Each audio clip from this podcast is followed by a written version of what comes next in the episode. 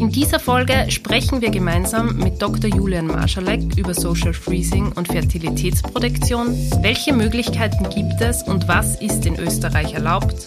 Wer führt eine VP durch und an wen können sich Betroffene wenden?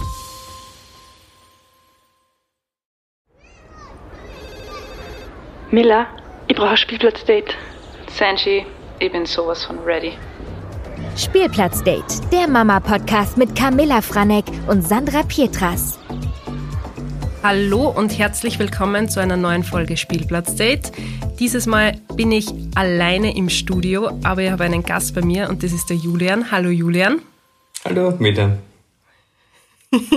Schön, dass du dir auch heute wieder die Zeit genommen hast. Wir haben bereits im Oktober das Vergnügen gehabt und haben zwei Folgen aufgenommen zum Thema unerfüllt, unerfüllter Kinderwunsch. Das war die Folge 60 und 61.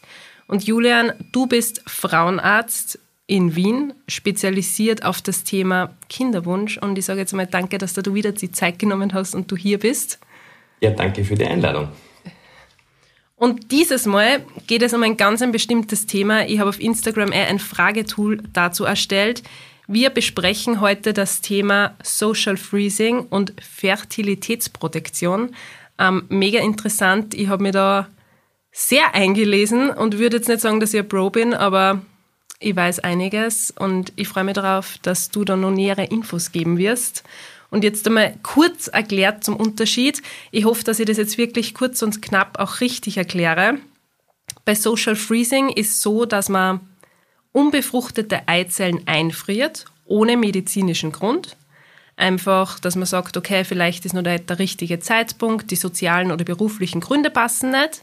Und bei der Fertilitätsproduktion ist so, dass eine Krankheit, meist eine Krebserkrankung vorliegt und deswegen friert man die Eizellen ein. Habe ich das jetzt so kurz und knapp richtig erklärt? Ja, das stimmt. Also du hast es kurz und knapp ganz richtig gesagt. Es ist so, die, es gibt bei der Fertilitätsprotektion relativ viele Möglichkeiten. Also das Eizellen einfrieren oder Embryonen einfrieren ist nur eine von vielen Möglichkeiten.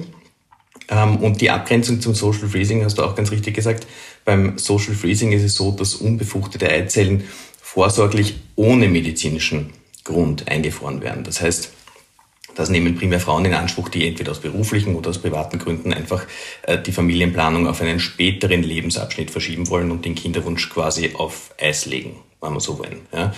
Und da muss man einfach wissen, das ist jetzt natürlich gerade ähm, hoch im Kurs, weil äh, zunehmend den Leuten bewusst wird, dass einfach das reproduktive Fenster, also sprich die Möglichkeit, gut schwanger zu werden, bei Frauen deutlich kleiner ist als bei uns Männern. Ja, das heißt, mit Mitte 30 sinkt einfach die Fertilität einer Frau graduell ab. Das heißt, sowohl die Eizellenanzahl wird kleiner, als auch die Qualität schlechter. Weil da müssen wir mhm. einfach wissen, bei Frauen ist es im Gegensatz zu Männern so, dass die mit einem bestimmten Vorrat an Keimzellen, sprich Eizellen, geboren werden und die im Laufe des Lebens verbrauchen, bis dann eben mit der letzten Regelblutung die, die Menopause oder der Wechsel eintritt. Genau. Ja. Das heißt, jetzt muss ich die kurz unterbrechen. Im Durchschnitt, wie viele Eizellen hat eine Frau? Kann man das, Na, da, kann man das sagen? Ja, da, da gibt es da gibt's quasi extra Extrapolationen. Ja? Also es ist so, mhm. dass, dass äh, die höchste Eizellenanzahl bei der Frau, die ist noch während die Frau im eigenen, also im Mutterleib der Mutter ist. Ja? Da, mhm. da haben wir Millionen. Ja? Und okay. der erste große Abfall kommt dann bei der Geburt. Ja? Bei der Geburt, da sind die Eizellen noch in, das nennt man Diktoiden, da schlafen die noch. Ja? Also das heißt, da sind sie in einer mhm. Ruhephase und wachen halt erst mit, mit, der, mit der Menache auf, ja? also mit, mit mhm. dem Beginn der Regelblutung, also mhm. mit, dem, mit der Pubertät, wenn man so will. Und, ähm, und ähm, im Regelfall hat er eine Frau, das hast du mir natürlich schnell gefragt, ich glaube so um die 600, 700, 800.000 Eizellen ähm, im Leben. Jetzt muss ich aber, jetzt hoffe ich, dass Nein, das natürlich keine, stimmt. Nein, das war ja. jetzt keine, keine Prüfungsfrage. Das ja. heißt, ähm, man kann jetzt sagen, um die 500.000 Eizellen, das heißt, man hat wahrscheinlich dann 300 bis 500 Mal einen Eisprung im Leben, wenn man das wirklich so sagen kann. Ja, also der Eisprung mhm. selbst ist das totale Ausnahmeschicksal ähm, mhm. einer, einer Eizelle. Ja, also die, die, der Eisprung selbst ähm, ist weil es ist ja jedes Monat so, dass eine Follikelkohorte rekrutiert wird. Das heißt, das kann man sich mhm. vorstellen wie beim Staffellauf. Da stehen relativ viele Eizellen am Start, die werden initial aktiviert, quasi, und aus denen hast du aber im Regelfall nur einen Gewinner. Das heißt, nur eine von mhm. diesen, äh, eines von diesen Eibläschen wird dann zum sprungbereiten Eibläschen und aus dem springt dann eben die Eizelle heraus. Ja? Mhm. Alle anderen ähm, gehen unter. Ja? Also das heißt, die entwickeln sich wieder zurück und werden resorbiert, mhm. verschwinden. Mhm. Das heißt, ähm, die, die, Ovulation, sprich der Eisprung, ist wirklich das totale Ausnahmeschicksal und noch sehr viel mehr das Ausnahmeschicksal sind wir, wie wir hier alle sitzen und zuhören, weil wir sind halt dann noch der Super-Lotto-Jackpot, der, der befruchtet wurde. Ja? Mhm. Also das heißt, das ist, das ist alles natürlich äh, ein ziemlicher Wahnsinn. Ja? Und Julian, jetzt muss ich dich fragen, das Social Freezing, das finde ich mega interessant. Ist das jetzt eher eine Modeerscheinung oder ist es wirklich eine akzeptierte Option? Und ist es in Österreich überhaupt erlaubt? Also das Social Freezing selbst ohne medizinischen Grund darfst du in Österreich keine Eizellen einfrieren. Das ist per Gesetz verboten. Mhm. Leider, sage ich jetzt einmal, ähm, eine Modeerscheinung ist es ja schon. Ähm, also das mediale Interesse ist vor ein paar Jahren aufgekommen, dieses Thema betreffend, ja, als, als große amerikanische Firmen ähm, äh, wie zum Beispiel Apple, das ihren Mitarbeiterinnen gezahlt hat und das aktiv beworben hat. Äh, warum? Mhm. Aus karrieretechnischen Gründen natürlich. Ja. Ähm, also das heißt, da sind wir noch ein bisschen weit hinten in unserem Land. Also ich, ich habe jetzt keine Meinung dazu, ob jetzt eine Firma das äh, bei ihren Mitarbeiterinnen propagieren soll oder nicht.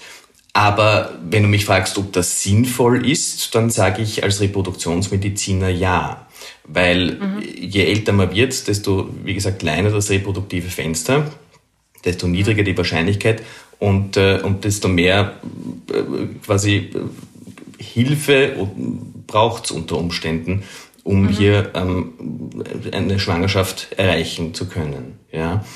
Und, ähm, und dementsprechend ist das durchaus, wenngleich auch eine Modeerscheinung und wenngleich auch natürlich gerade die ähm, amerikanischen Länder hier viel, viel weiter fortgeschritten sind als wir, ist es durchaus eine sinnvolle Option. Ja. Jetzt muss ich die fragen, in Deutschland ist ebenfalls verboten? In Deutschland ist es nicht verboten. Also in Deutschland kann ah, man es machen. Okay, mega interessant. Ich finde es eigentlich eine super Möglichkeit, wenn man jetzt wirklich nicht den richtigen Partner hat oder aus beruflichen Gründen passt es nicht, dann finde ich die Option einfach, wie soll ich sagen, sehr angenehm dass man sagt, okay, man verschiebt das Ganze jetzt. Aber ja, mal schauen, was sie da noch tun wird. Aber jetzt zurückzukommen auf die Fertilitätsproduktion, kurz FB. Welche Möglichkeiten gibt es da? Also Social Freezing, äh, wie wir es gesagt haben, ist ja im Endeffekt nur eine andere Definition. Und bei der Fertilitätsproduktion geht es jetzt wirklich darum, ähm, wenn man krankheitsbedingt jetzt genau. sagt, okay, der Kinderwunsch verschiebt sie vielleicht. Ganz, ja, da geht es gar nicht so sehr ums mhm. Verschieben, sondern geht es darum zu beschützen. Ja, mhm. Es ist ja so, dass bei äh, Frauen, aber natürlich auch Männern mit onkologischen Erkrankungen, also Krebserkrankungen, mhm. wobei die Fertilitätsprotektion jetzt nicht ausschließlich onkologische Erkrankungen betrifft, mhm. ähm, da können eben die notwendigen Therapien, die gegeben werden müssen, sprich die, eine Chemotherapie, eine Strahlentherapie oder eben ausgeprägte chirurgische Therapieoptionen zu einer Beeinträchtigung der Fruchtbarkeit und damit eben auch der hormonellen Funktion der Eierstöcke bis hin mhm. eben zum vorzeitigen Wechsel führen. Und um da eben zu verhindern, dass sich eben nach der überstandenen Krebserkrankung, sprich wenn die Frau gesund ist, ähm, sich diese Frau mit einem unerfüllten Kinderwunsch konfrontiert sieht, gibt es eben diese Möglichkeiten, der Fertilitätsprotektion. Ja? Und dahingehend sollte man Frauen und Männer auch unbedingt vor diesen geplanten Optionen ähm, beraten. Ja? Also das mhm. heißt, vor einer Chemotherapie, vor einer Strahlentherapie müssen diese Frauen beraten werden, dass sie eben unter Umständen ein erhöhtes Risiko für eine Infertilität haben und dass wir hier an eine Fertilitätsprotektion denken. Das heißt, die Patientinnen werden dann an dich weitergeleitet an dich weitergeleitet. Entschuldige, es tut mir so leid. Überhaupt kein Problem. Das heißt, sie werden an dich weitergeleitet und du klärst sie dann auf, welche Möglichkeiten es gibt. Ich habe mir da jetzt auch ein bisschen eingelesen. Da gibt es jetzt auch kurz erwähnt die Möglichkeit, dass man ähm, einen vorzeitigen Wechsel herbeiruft. Mhm, Sprich, dass man genau. die Ei- Eizellen in Ruheschlaf versetzt, wie in einer Winterpause, kannst du sagen, und dann Mhm. Genau. nach der Krebsbehandlung, nach der Chemotherapie wieder aufweckt. Das ist so Mhm. Richtig. eine Möglichkeit, wenn ich Genau. das richtig erklärt habe. Dann eine zweite Möglichkeit, ähm, dass man den Eierstock, Teile des Eierstocks herausoperiert, operiert, diesen dann einfriert und nachher wieder einsetzt. Wobei Mhm. das war jetzt für mich eigentlich, wie soll ich sagen, sehr. Das klingt wild. Ja, es klingt extrem wild. Ich habe auf das hin dann sofort gegoogelt, ähm, wie der Eierstock wirklich aussieht. Also ich wollte da wirklich ein Bild dazu haben, dass ich mir das ein bisschen Mhm. mehr vorstellen kann. Und was ist jetzt die dritte Möglichkeit? Die dritte Möglichkeit ist eben Eizellen befruchtet Mhm. oder unbefruchtet einzufrieren. Also das sind unsere drei Hauptoptionen. Ja. Mhm. Die Männer haben jetzt natürlich komplett außer Acht gelassen. Bei den Männern ist es so, dass meist durch Masturbation gewonnener Samen eingefriert wird. Das ist Mhm. eine vergleichsweise einfach durchzuführende Geschichte. Ja. Mhm. Wenn das bei den Männern so nicht klappt, dann gibt es auch noch eine alternative Möglichkeit, dass man eine Hodenpunktion macht. Das heißt, dass man wirklich die Spermien direkt aus dem Mhm. Hoden gewinnt. Ja. Bei den Frauen ist es ungleich komplizierter. Also du hast völlig richtig gesagt, es gibt diese eine Möglichkeit der, des, des Winterschlafs, nennen wir es jetzt mal so. Das nennt sich Downregulation. Das ist jetzt eine medizinisch ein bisschen umstrittene Geschichte, aber sie ist auf jeden Fall besser als nichts. Und sie wirkt auch. Ja. Wie das genau wirkt, wissen wir noch nicht. Ja. Also der genaue molekulare Wirkmechanismus dieser Methode ist bis jetzt noch nicht geklärt.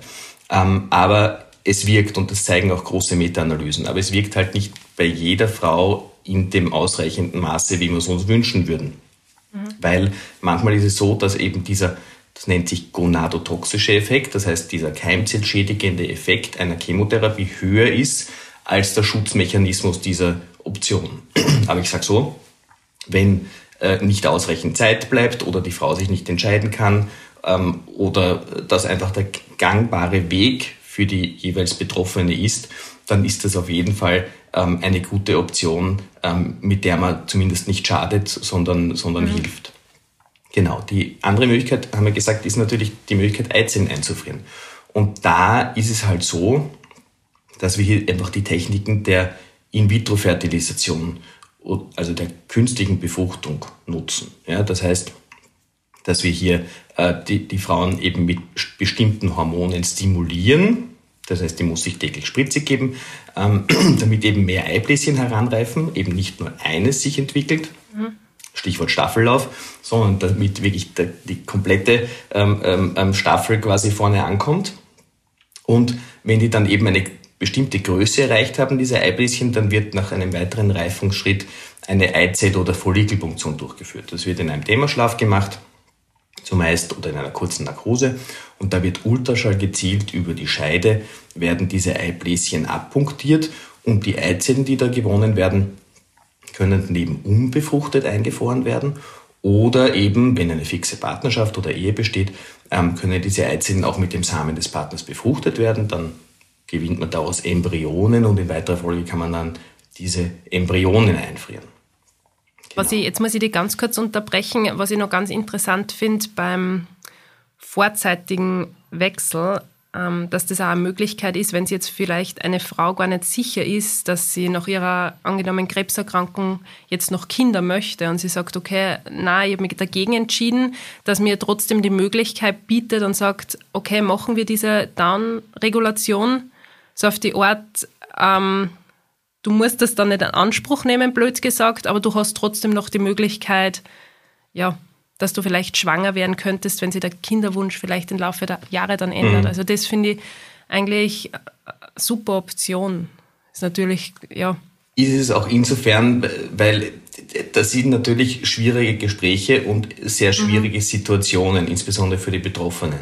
Also ich mache das ja jetzt schon einige Jahre und da ist es halt schon so, ähm, darum ist es so wichtig, dass man so früh wie möglich berät. Ja? Also möglicherweise auch noch bevor eine endgültige feingewebliche Diagnose da ist. Ja? Das heißt, wenn ein hochgradiger Verdacht auf eine Krebserkrankung ähm, besteht, Mhm. Damit, weil wir dürfen nicht vergessen, das sind zumeist junge Frauen, die haben sich in ihrem Leben noch nie mit dem Thema Kinderwunsch möglicherweise auseinandergesetzt, ja, weil, sie, weil es noch nicht notwendig war.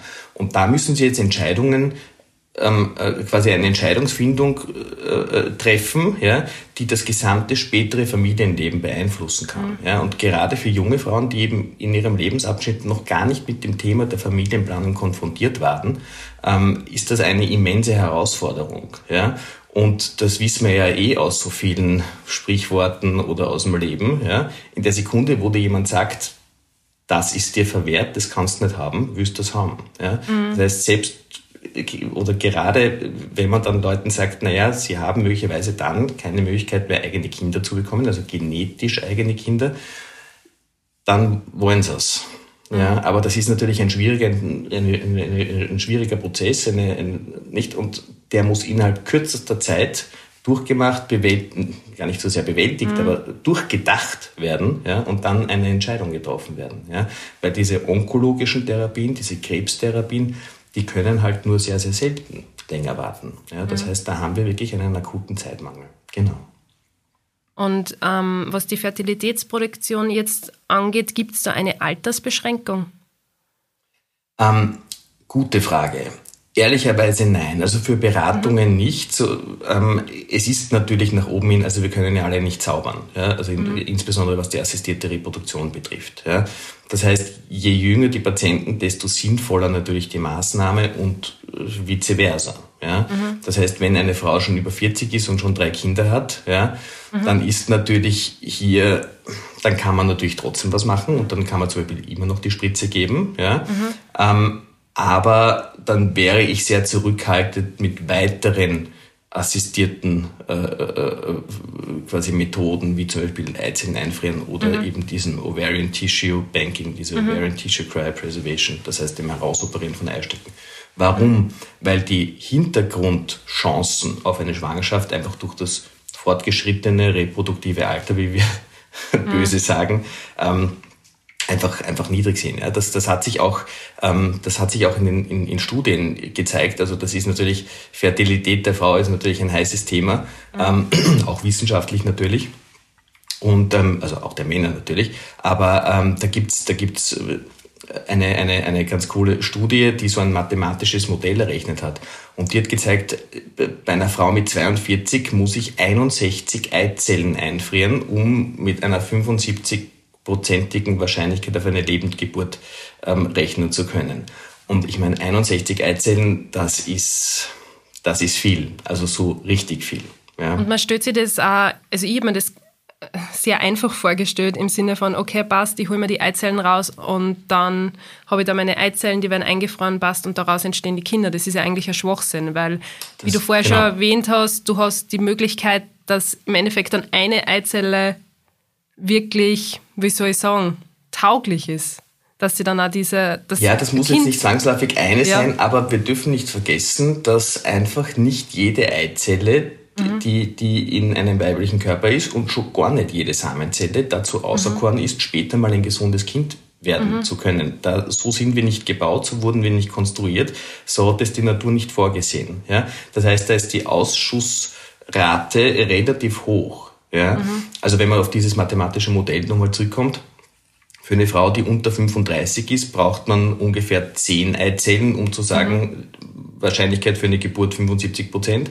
Mit mhm. 37 brauchst du schon 20 Eizellen, ja, und, ähm, und wie gesagt, mit 42 schon 61 Eizellen. Das liegt auch eben an diesen genetischen Varianten. Je älter wir werden, desto mehr Fehler passieren, ja. Mhm. Ähm, nennen wir es jetzt mal Fehler, ja, und dementsprechend steigt einfach das Hintergrundrisiko für genetische Variationen ähm, in, in unseren Keimzellen, ja, ähm, und, und, und auch das, das Hintergrundrisiko, das habe ich eh auch schon bei einem anderen Podcast mit dir gesagt, ähm, das Hintergrundrisiko eben für Trisomie 13, 18, 21 mhm. und so weiter, je älter man wird, desto höher steigt das.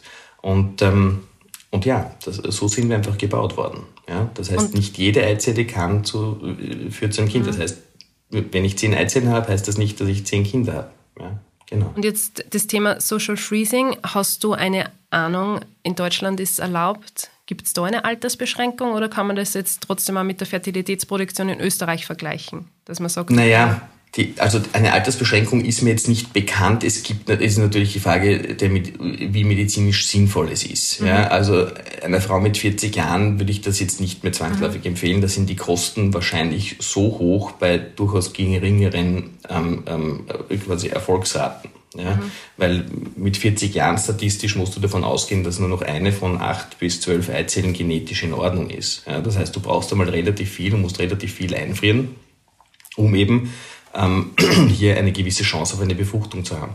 Und nur weil die das überlebt, den Einfrier- und den Aufbauprozess, mhm. der ja durchaus komplex ist, ähm, heißt das auch nicht, dass sie sich befruchten lässt, dass mhm.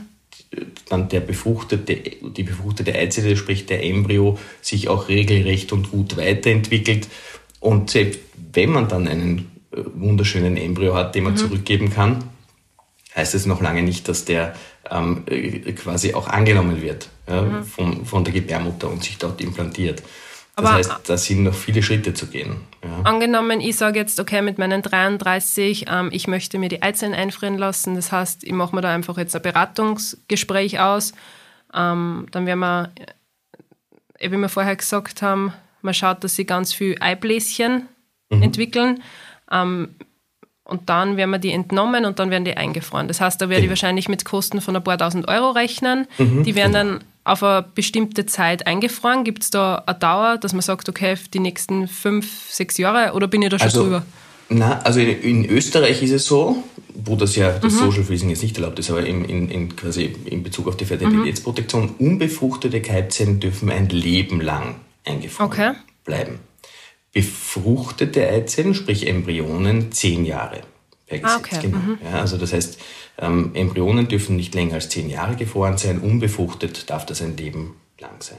Mhm. Und der Embryonentransfer, das habe ich auch sehr interessant gefunden, ist nur erlaubt, wenn man in einer bestehenden Partnerschaft ist. Ja, das heißt, also mit, mit, mhm, dem, mit dem Partner. Mit dem Partner, mit dem man den Embryo gezeugt hat, ganz genau. Genau. Und wenn das jetzt ja. einer der Partner verstorben ist, das ist nämlich, also wenn der Mann verstirbt, ja.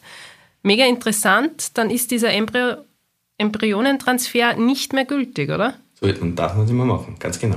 Das ist ein ja. wesentlicher Punkt, den man natürlich bei, bei Frauen, die sich mhm. für diese Methode entscheiden, bei der Fertilitätsprotektion, noch zusätzlich beraten muss. Mhm. Ist einfach die Tatsache, dass in Österreich ein Embryotransfer nur erlaubt ist, wenn beide Partner zustimmen. Ähm, das heißt, im, im Regelfall ist es ja so, dass die Fertilitätsprotektion, die fertilitätsprotektive Maßnahme und die Realisierung des Kinderwunsches, da vergeht eine Menge Zeit. Ja? Also mhm. die Latenzzeit zwischen diesen zwei Geschichten ist relativ lang, weil wir haben zuerst die Fertilitätsprotektion, dann kommt die Krebstherapie, mhm. dann kommt der Nachbeobachtungszeitraum und dann kommt irgendwann einmal der Kinderwunsch. Das sind Jahre.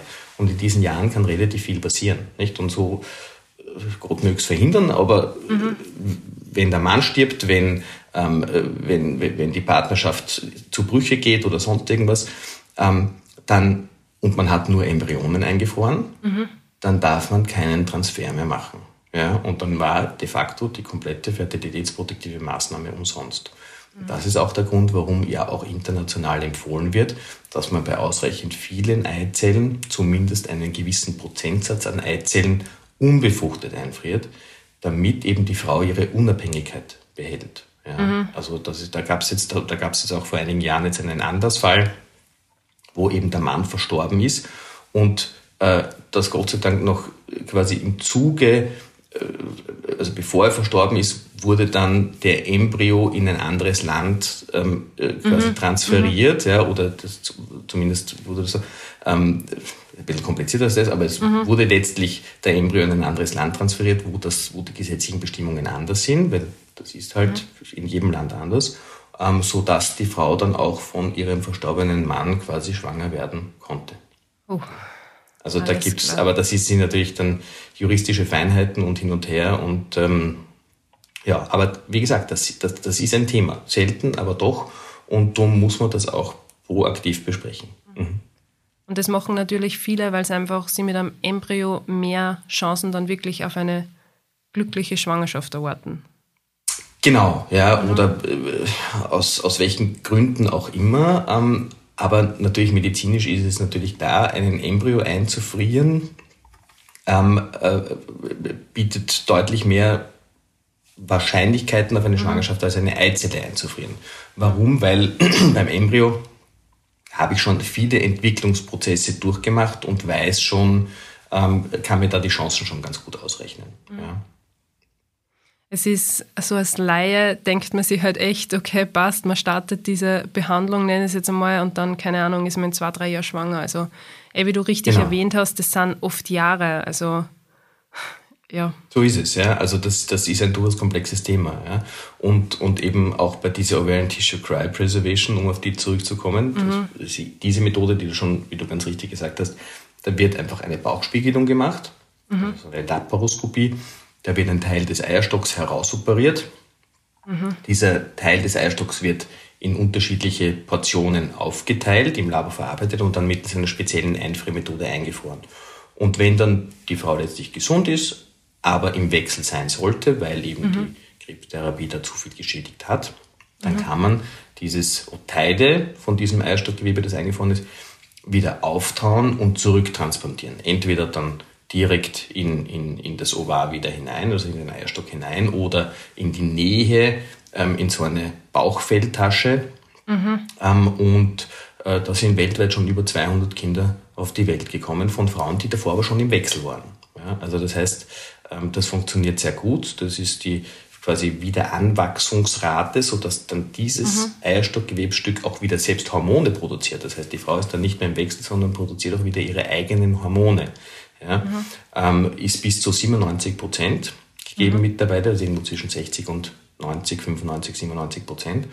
Und man kommt so auf eine kalkulierbare Schwangerschaftsrate irgendwo zwischen 30 und 40 Prozent. Ja. Und das muss nicht zwangsläufig mit einer künstlichen Befruchtung sein, sondern es sind eine große Anzahl auch spontaner Schwangerschaften mhm. ähm, beschrieben in der Literatur. Ja.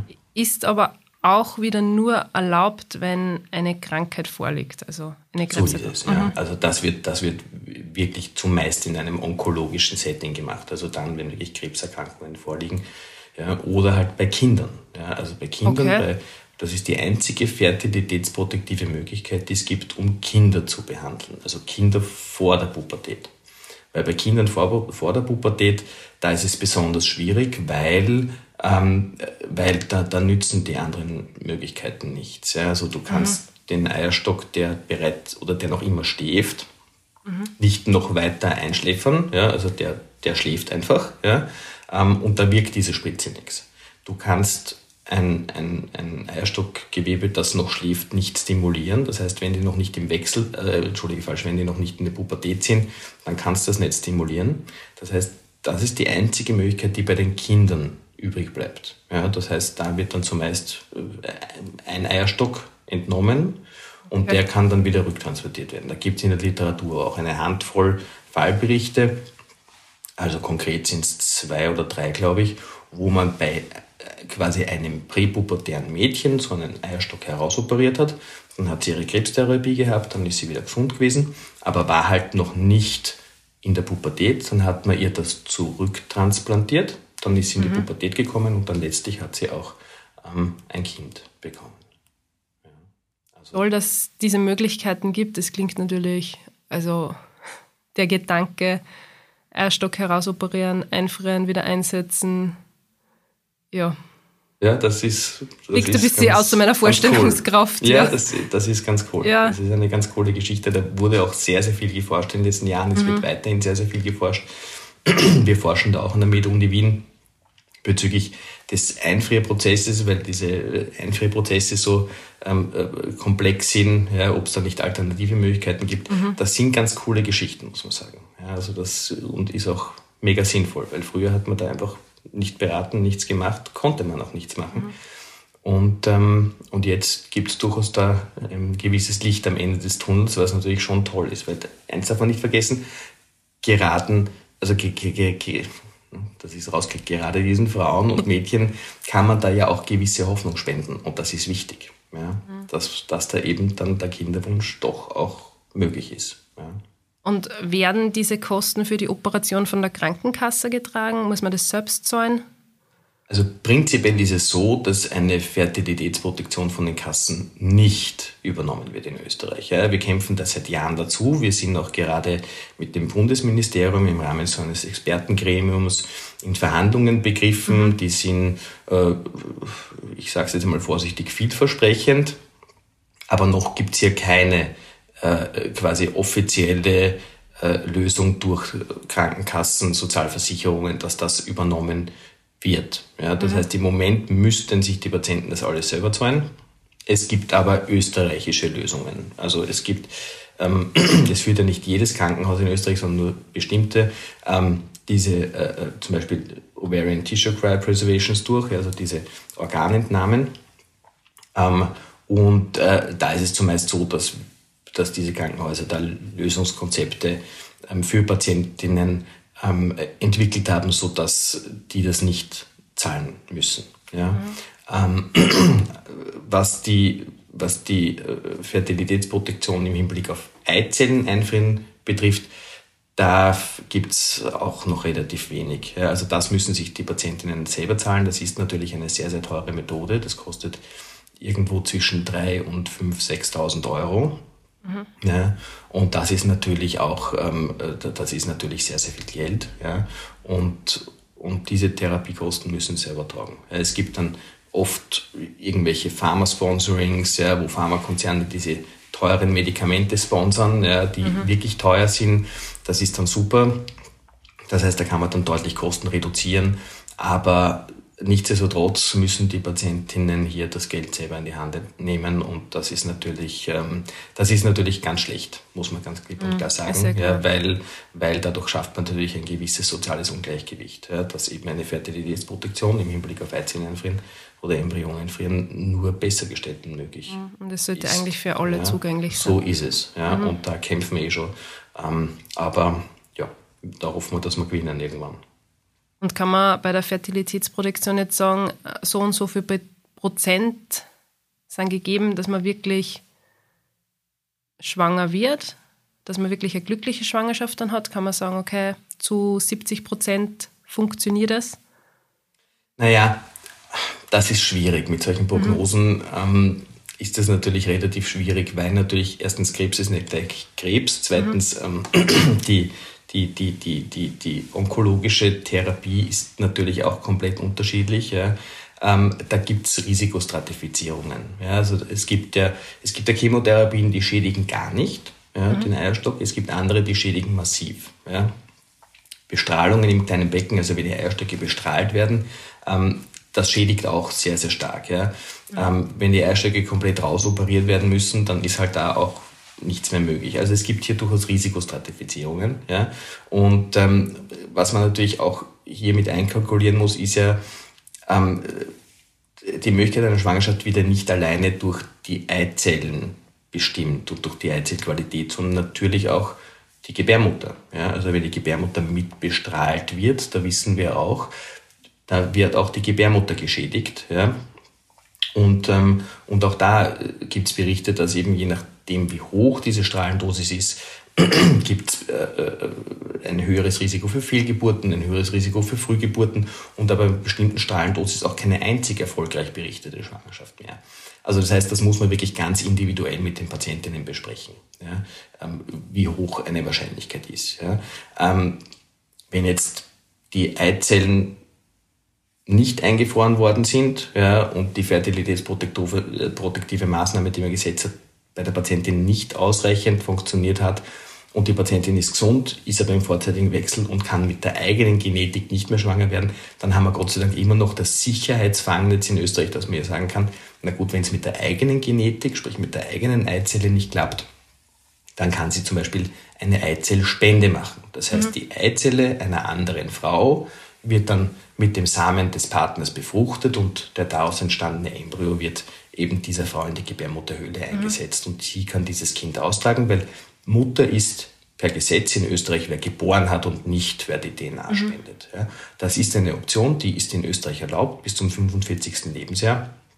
Und das gibt aber auch sehr, sehr vielen Hoffnung, ja, dass sie eben auch ähm, selber Mütter sein können. Ja? Und auch wenn sie es genetisch nicht die Mutter sind, wissen wir, so wichtig die Genetik ist, da spielt eben auch, es gibt epigenetische Faktoren, die hier eine große Rolle spielen bei der Kindsentwicklung. Außerdem wächst ja das Kind in der Mutter heran, hört ihre Darmgeräusche, ihr mhm. Herzgeräusch, da besteht trotzdem schon von früher, von der quasi, wenn man so will, ersten Sekunde an eine, eine, eine enge Bindung. Ja? Auch wenn es nicht die eigene Genetik ist. Wenn die Gebärmutter irreversibel geschädigt ist, also wenn da nichts mehr möglich ist oder die vielleicht entfernt werden musste, dann bleibt halt ehrlicherweise nur noch die Leihmutterschaft mhm. übrig. Ja? Also wenn es darum geht, mit eigenen Eizellen schwanger werden zu wollen. Mhm. Ja, das ist aber auch verboten in Österreich. Mhm, wollte ja gerade sagen, das ist auch wieder verboten. Das ist hier verboten, das muss man im Ausland machen, genau. Ja. Und ähm, Betroffene können Sie jetzt an wen wenden? Du hast das vorher ganz kurz an, angeschnitten. Also wer führt diese VP durch? Naja, das machen, also da gibt es ein, ein super deutschsprachiges Netzwerk, das nennt sich mhm. FertiProtect. Mhm. Das kann man googeln und da sind im deutschsprachigen Raum, sprich Österreich, Deutschland, Schweiz, alle Krankenanstalten oder ähm, primär alle Krankenanstalten oder Krankenhäuser aufgelistet, die eben solche fertilitätsprotektiven Maßnahmen durchführen. Ja? Also in Österreich sind das primär natürlich die Universitätskliniken, ja, die das durchführen, aber natürlich auch sehr viele Kinderwunschinstitute, wenngleich die nicht das komplette Spektrum der Fertilitätsprotektion mhm. anbieten können, mhm. natürlich. Ja, also die können jetzt irgendwie keinen Eierstock herausoperieren. Ja. Mhm. Aber klar. genau, da kann man sich eben auf dieser Fertiprotect-Netzwerkseite ähm, sich anschauen, wo man, wo man quasi äh, am besten hingeht oder hingehen kann. Ja. Und jetzt eine sehr persönliche Frage ist jetzt auch überhaupt die Frage, ob du darüber sprechen kannst, aber hast du jetzt einen Fall im Kopf, wo du wirklich sagst, der war super emotional, aber trotzdem hat es dann am Ende geklappt? Ja, also das, super emotional ist es zumeist. Ja, also mhm. ich mache das jetzt seit einigen Jahren, also konkret seit 2016 leite ich die Ambulanz für Fertilitätsprotektion und davor habe ich es auch quasi unter Aufsicht gemacht mit meinem äh, quasi alten Mentor. Mhm. Und ähm, ja, da erlebt man immer wieder schöne und halt auch weniger schöne Momente. Ja, mhm. aber, aber da gibt schon eine, eine der coolsten Geschichten ist eine Patientin, die sogar auch bei mir in der Ordination ist, ähm, der mal gesagt hat, nach, nach der, äh, nach der, nach der äh, Stammzelltransplantation, mhm. sie kann nie wieder schwanger werden, die Eizellreserve ist verbraucht und das wird nicht hinhauen. Und, ähm, und dann hat sich doch noch irgendwie ein Zyklus durchgeschummelt und dann hat sie ein Kind bekommen. Ja, und das ist natürlich dann besonders cool. Ja. Ja, sicher. Darum muss man sich immer sehr zurückhalten, was Prognosen angeht. Mhm. Ja, weil also 100 Prozent gibt es nicht in mhm. keinem Leben. Ja, das, Medizin ist keine exakte Wissenschaft und hin und wieder schummelt sich, schummelt sich das Glück dann schon noch durch. Ja, das ist ganz gut. Oh, verstehe. Julian, danke, danke, dass du Zeit genommen hast für dieses Interview, für dieses sehr ausführliche Interview. Ich habe Spaß, ja, habe ich schon gesagt, du bist jetzt unser Podcast-Doc. Ja, wunderbar. Freue ich mich. Ja. Na, aber ähm, me ja, danke mega fürs Zuhören. Ich finde, das ja. ist eine Geschichte, die wichtig ist, dass wir das mhm. wissen alle. Ja. Mhm. Ähm, das, das müssen wir ein bisschen in die Welt hinaustragen, diese Geschichten. Fertilitätsprotektion ist ein total wesentliches Thema, ja, mhm. in dem es wichtig ist, dass man das eben auch weiterträgt, ja, weil das mhm. wissen einfach auch viele viele nicht. Ja. Die Awareness wird mehr, ja, das mhm. merke ich auch an den Beratungen, das ist auch gut und wichtig so.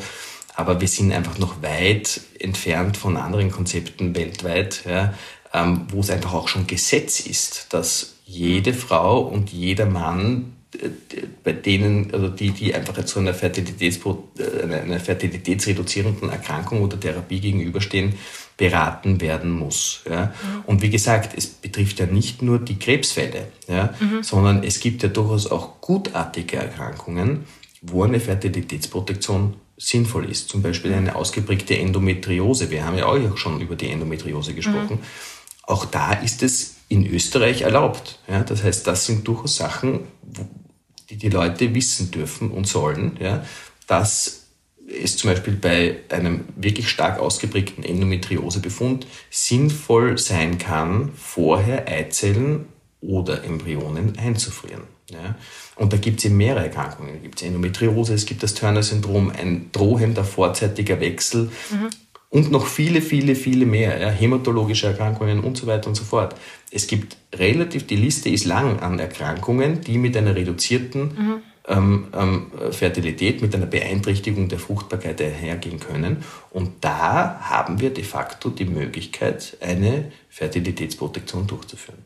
Das war jetzt nur ein guter Punkt, dass du das angesprochen hast, weil sonst kommt man echt nur glauben, okay, wenn eine onkologische Krankheit ähm, besteht, nur dann darf man diese mhm. VP machen. Nein, das mhm. ist explizit ausgewiesen. Es ist mhm. quasi die Bedrohung der Fertilität. Ja? Und, und da, da sind wir in einem, in einem juristischen Bereich, wo es erlaubt ist und das ist wichtig. Ja. Und das Thema Social Freezing, das wird wahrscheinlich nur ein bisschen brauchen in Österreich, oder? Dass man jetzt wirklich sagt, das wird dann erlaubt sein. Ehrlicherweise ja. Also gerade in einem Land wie Österreich sind das natürlich Sachen, da müssen wir auch einfach Awareness mhm. schaffen. Ja, da müssen wir schauen, ähm, dass wir, dass wir die Leute informieren und aufklären, ja, und, und Unterstützung anbieten. Ja. Mhm. Ganz genau, ja, weil, weil gerade in einer Zeit wie heute, wo einer Frau quasi alles abverlangt wird und alles gefordert wird, nicht, du musst Karriere machen, du musst das machen, du musst das mhm. machen, ähm, bleibt das möglicherweise ein bisschen auf der Strecke, ja, weil man dann sagt, naja, um den Kinderwunsch, da kümmere ich mich dann, wenn, weiß nicht, wenn das mit dem Job endlich wunderbar mhm. und super gut ist und dann ist man auf einmal Ende 30 mhm. und dann wird es auf einmal schwierig. Und ähm, gut, da gibt es dann Leute wie mich, da gibt es einen Reproduktionsmediziner, aber noch einmal, ich kann nichts herzaubern, was nicht da ist. Ja? Das mhm. heißt, ähm, mein Job ist Chancenoptimierung, habe ich schon einmal gesagt. Ja? Und ähm, da ist das wahrscheinlich schon noch eine wichtige Info, die wir hinaustragen sollten in die hinaustragen Welt. Sollten. So ist es. Ja. Ma, Julian, danke, danke, danke. Ich schließe diese Folge jetzt mit dir ab. Ich verlinke euch wieder alle wichtigen Infos in den Show Notes, auch zum Julian. Und ja, ich würde mal sagen, danke, dass ihr wieder eingeschaltet habt. Bis zum nächsten Mittwoch und ja, tschüss, Baba.